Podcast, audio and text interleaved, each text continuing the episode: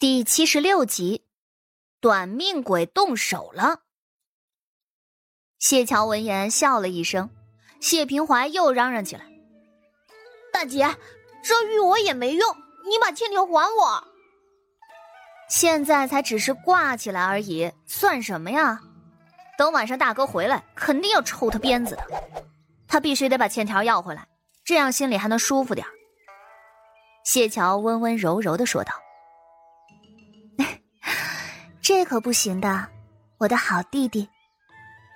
谢平怀突然觉得大姐的笑容冷悠悠的，他心里头一跳。大姐，别是你拿的吧？怎么会呢？又不是什么好东西，我要它做什么？再说了，我要是拿了，当初还给你干什么？说的也是。谢桥轻轻瞪了他一眼。谢平怀吐出口气：“嗯，也是，大姐长得也不像是会这么陷害我的人，莫不是二姐姐？”谢平怀皱着眉头，但是敢想又不敢说。他那院子也没什么人把守着，若是真想进去拿东西，倒确实是挺容易的。只是二姐姐身份有别。如果真的是他，那也不能说呀。自己都十二了，半大之事了，深更半夜的真要传出去，谁的脸都别想要了。谢平怀的脸色很复杂，心里头憋着一股郁气，都快给他气死了。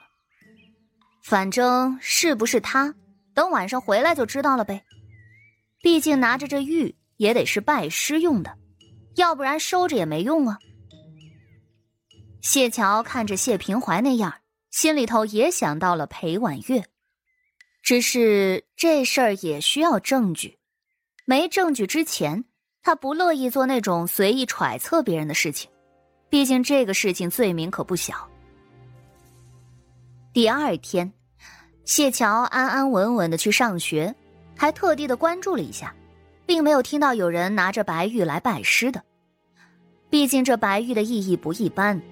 要是真能有人拿出来一个，那整个书院的人都会知道的。就像现在，空谷院有不少人都以为白玉还在谢桥的手上，所以对谢桥准备拜谁为师十分的感兴趣。这会儿他身边便围着好几个人。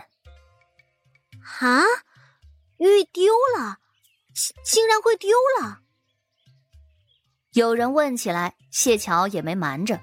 只是没说是被人偷的，只说是谢平怀自己丢了。毕竟是在谢平怀的院子里被偷的，这事儿传出去可不光彩，外人只会看笑话，又不会帮着找东西。谢桥平静的道：“嗯，我弟弟比较粗心，东西随手乱放，便不知丢到哪里去了。哎，那也太可惜了。”有这玉啊，就是想拜院长做先生，那也是可以的。就连他们这些外人都忍不住有点肉疼，一个个都忍不住同情的看向谢桥。这东西可是他费了好大的功夫赢过来的，为此还晕了一回呢。如今玉丢了，心里指不定有多难受。自从知道了谢桥短命，大家伙儿对他的敌意都少了许多，这会儿也都忍不住安慰道。丢了就丢了吧，反正也就是块玉而已。你弟弟天资也不是特别聪颖，即便是认了师傅，他也是改变不了什么，可别难受了。哈，谢桥觉得有被侮辱到。又有一人说：“是啊，谢二公子要是拜了先生，那以后恐怕更加纨绔。我看现在还挺好的，也省得他拿着玉四处招摇了。”这倒是啊，仔细想想，书院这么多厉害的人，还有许多有才学的，想拜师都拜不成。可若是被谢平怀那样的废物给得逞了，不知道多少人要觉得心凉郁闷呢。这些人似乎完全没有感觉到自己说的话有多么的不合适，可见谢平怀平日里的口碑有多差。我没说过自己难受。谢桥冷冷淡淡的开口，眉目间都带着几分淡淡的冷意。几人都是一愣，肯定会难受啊，这还用说吗？是你们开口询问那白玉，我就解释一番。我也从没说过这东西丢了有什么要紧的。我谢家还没穷到这个地步。再说那玉又不是什么稀世珍宝，难道还真要为了这东西大哭一场吗？另外，诸位的好心我收到了，可就是听着不大顺耳。平怀是我弟弟，我能说他顽劣，可其他人不能。谢桥说完便要离开，诸位请让让，挡着我光了。他这一席话，将众人堵了个哑口无言。他们刚才开口的时候，还真是没想着谢桥和谢平怀的姐弟关系，就是觉得谢平怀那小子忒坏了，所以说上几句而已。万万没想到，谢桥竟然还生气了。好心当做驴肝肺，哼！你弟弟本就是那样子的人，还怕别人说？这东西说是丢了，没准是被他偷偷拿去当了呢。谁不知道你弟弟又爱赌又好玩啊？谢桥冷眼抬了起来，夏雅云不甘示弱的瞪了过来。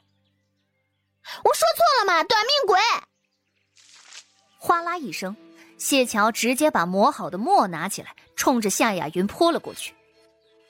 你嘴巴脏了，好好洗洗吧。夏雅云直接大喊出声，她原本白净的衣服上瞬间多了一片黑色，脸上也都滴答着墨汁。谢桥微微勾起唇角，特别柔和的看着他：“你看。”现在就比刚才要好看多了，知道为什么吗？因为这玄黑之色，最能遮盖住你这种恶心又肮脏的东西了。纠缠不休，十分讨厌。所有人都在看着他，这就是太医说的短命？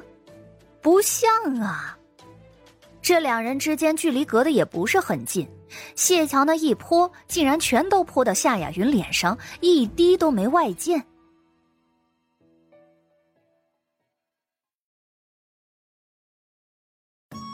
本集就播讲到，感谢您的收听。去运用商店下载 Patreon 运用城市，在首页搜索海量有声书，或点击下方链接听更多小说等内容。